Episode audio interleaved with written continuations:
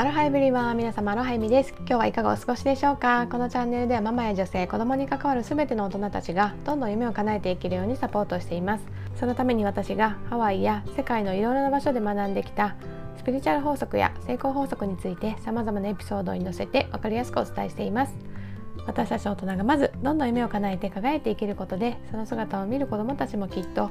個性豊かにのびのびと成長を続けていってくれると信じていますのでそういった思いに共感していただける方は是非チャンネルのフォローもしていただいて最後まで聞いていただけると嬉しいです。それでは早速今日のテーマに入っていきたいと思うんですけれども環境が変わることに対して心をどうコントロールすればいいのかというテーマでお話ししていきます。これはですね LINE 公式の方に登録していただいた方に特典としてお付けしているものなんですけれどもあなたのねお悩みやご相談にメッセージや音声でお答えしてきますというようなね特典内容になるんですが、まあ、そちらのね私のね LINE 公式に登録していただいた方からいただいたお悩みにお答えするという形でね今日はお話ししていきたいと思います。匿名でねお答えしていきたいと思いますので仮に A さんということでねお伝えしていきたいと思います。A さんのお悩みなんですが今の仕事を17年続けているのですがその間いろいろなことを経験して仕事も評価してくれる人がたくさんいたのですが部下の育成に重視を置くようなシステムに変わってしまったがために自分の仕事レベルを落とさないといけないようになり自分の存在意識を見失っています。幸い違う部署から私はスカウトされているのでそちらに移ろうと思ってはいるのですが17年間やってきたことを手放してゼロから始める不安と常に向き合っており移動する決心は固いのですが毎日ネガティブになってしまっています。環境が変わることに対して心をどうコントロールすればいいのかアドバイスをいただきたいです。というお悩みをいただいています。ま、こちらにですねお答えしていきたいなと思うんですけれどもまずね A さんにお伝えしたいのは17年間もね続けられたお仕事があるなんてね素晴らしいですねっていうことですよね。もう私もねそんな長い間同じ仕事をねしたことがないのでその継続の力っていう意味でもねもうすごく評価されるべきね能力だと思うんですけれども、まあ、さらにですね今までねたくさんのことを経験してこられて多くの人にね評価されているっていうこともねおっしゃっておられたので、まあ、すごくね能力が高くて経験も豊かなね有能な方だなってねあのメッセージを読んで感じたんですよね。まあ、なのでまずねそこの部分をねあの素晴らしいなっていうことをお伝えしたいのとあとねその部分をねしっかりねご自分でもね認めていただけたらなと思いました。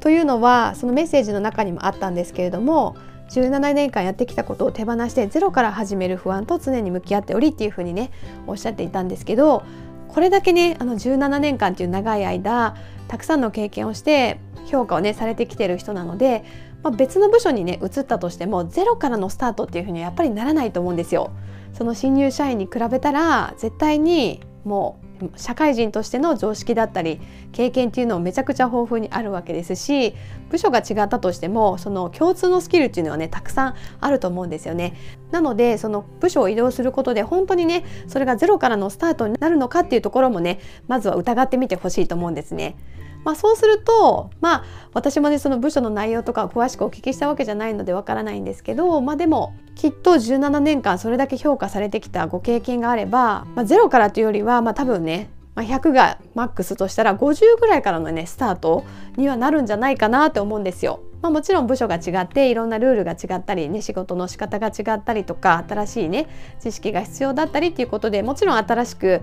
学んだり覚えたりしないといけないことがねあるとは思うんですけど、まあ、そういうふうにまずね大きくね膨らんでしまっているその不安だったり悩みっていうのをちょっと突っ込んでですねしっかりとそのぼやっとしてる中身をクリアにしていくとねこれだけでも結構ねあの不安レベルがね下がるんじゃないかなって思うんですね。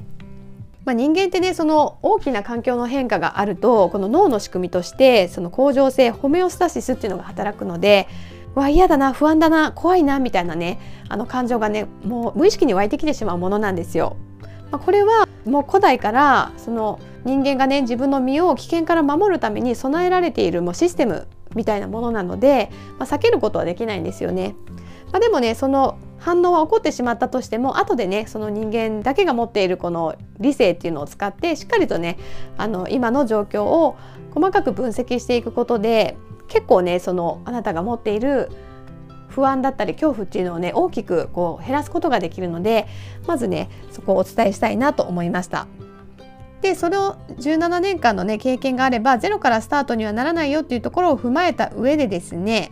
ま、このねメッセージをお聞きしている感じだとその今まで評価されていたものが評価されなくなってしまっている、まあ、そこにね不満を感じておられたりとか、まあ、新しい部署でそういったね同じような貢献ができるのかなみたいな不安を感じられているのかなっていうのが読み取れたので、まあ、お伝えしたいのはまずその今後ねお仕事において達成したいこと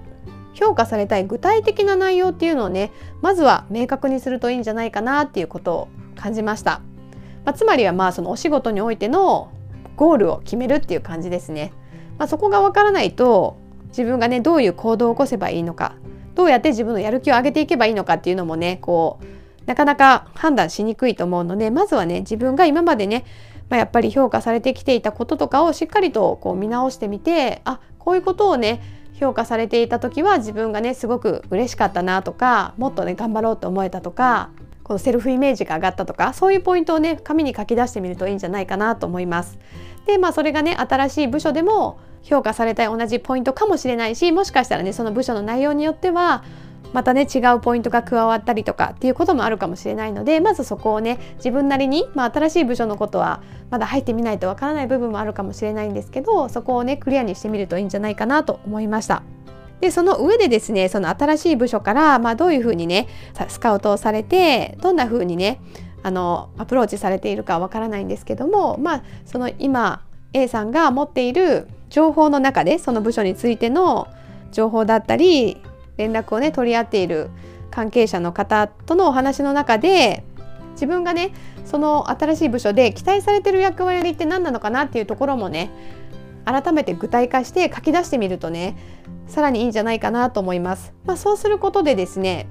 今までの部署で培ってきた自分のスキル自分のスキルだったり経験っていうものでどれくらいねその期待に応えられるのかっていうことがねこう見えてくると思うんですよ。まあ、そうすることで、まあ、先ほどもねあのお伝えしたように多分ある程度の部分はもう今持っているスキル経験っていうところでね新しい部署でも貢献できることがあると思うのでそこがねクリアに見えてくることでかなりねその未来に対する不安っていうのは減ると思うし、まあ、プラスその新しい部署で求められている新たなスキルだったり知識だったりっていうところがね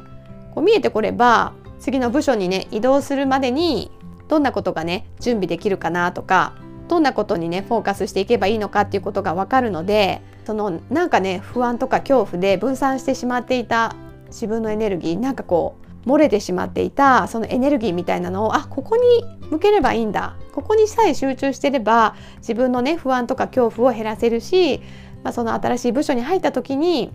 少しでもねこう自分に自信を持ってあの行動できるなって思えばなんかそこにフォーカスできてエネルギーが向かっていくじゃないですか。人間ってなんかそうやってね向かうところが決まるとねすごく心も落ち着くし行動できるようになるじゃないですか。やっぱりこうやっぱりその向かう先がぼやっとしてるとどうしてもね自分がどう動いていいかがわからなくってモヤモヤしてそれが膨らんでもう不安だったり恐怖っていうものに変わっていってしまうので、まあ、そこをね明確にすればねかなりねあの違ってくると思うので是非ねやってほしいと思うんですけれどもあとね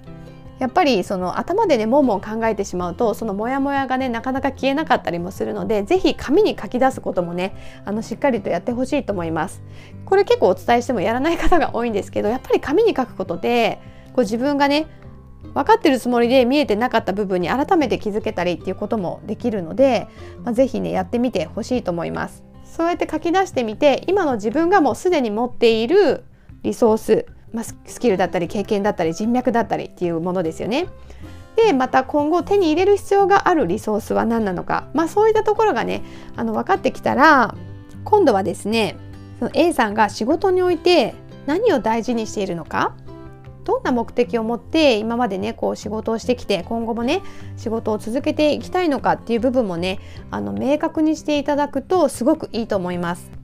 まあ、そうすることでですね、まあ、例えば私の場合だったら私がクライアントさんと話すことでその人がね少しでもね自分のもうすでに持っている可能性に気づいてくれてあそうか私ってこんなことができるんだ。じゃあこの諦めかけていた夢もね叶えれるかもしれないっていうふうにこう前に進むね力をこう感じてくれた時、まあ、そういった時にすごく喜びを感じるしそうやって目を目を輝かしてくれたりとかこう表情がパッとねこう一段階明るくなったり、まあ、そういうそういう姿を見れることがねもうなんか生きがいというかあ仕事をしていてよかったなって思うことなんですけど、まあ、例えば私の場合それが私のね仕事の目的だとしたら今悩んでることって本当に悩む必要があることなのかなとか本当にこれって大事なことなのかなみたいなことがね見極めやすくなってくると思うんですよ。まあ、この目的のために働くんだったらあなんか別に、まあ、例えばですけど人にね人にどういうふうに思われても別に気にする必要ないかとか他にねもちろんたくさんね素晴らしい業績とか経験を持っているコーチはいるけどでも私の目の前のねこのクライアントさんが喜んでくれたら別にそこを比べて自分をね下げる必要ないかとかね、まあ、そういうふうに自分がねどうしてこの仕事をね好きでやってるのか何のためにやってるのかっていう目的の目的みたいなところをねしっかりと認識してもらえば今の悩みって大切な時間を使ってまでねこう悩むことなのかなっていうふうにこう分けていくことができると思うんですよ。まあ、ここはねしっかりと受け取って解決するためにやるべきだなっていうものとあここはもう別にね自分の目的のためにはね考える必要もないやっていうふうにねもう切り捨てて考えなくてもいいっていうふうに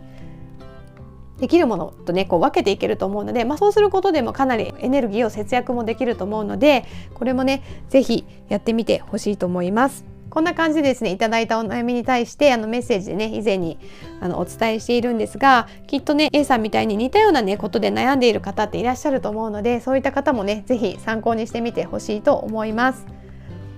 まあ、しばらくしてからですねメッセージをいただいてですねあのね無事に部署の移動がね決まられたみたいで今月半ばからかな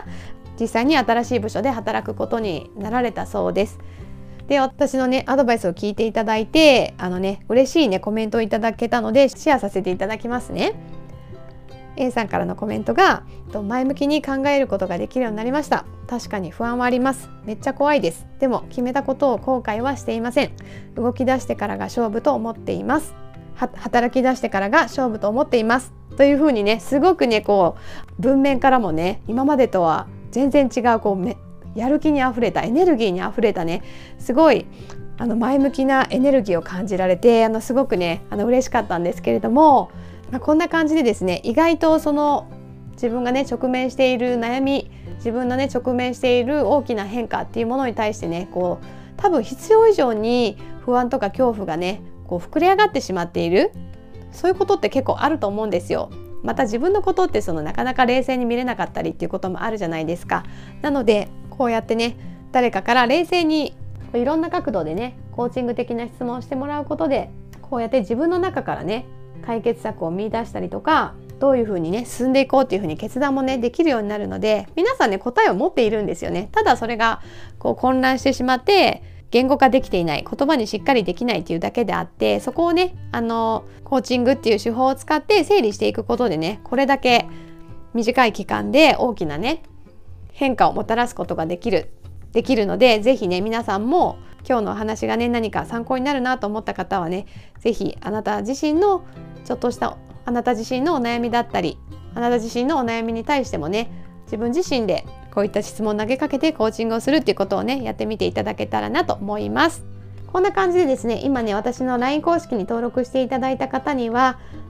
お悩みだったりご相談っていうところにねメッセージや音声でお答えするっていうね特典をつけていますので何かね前に進めなくて悩んでいるとか何かモヤモヤしていてねこう思うように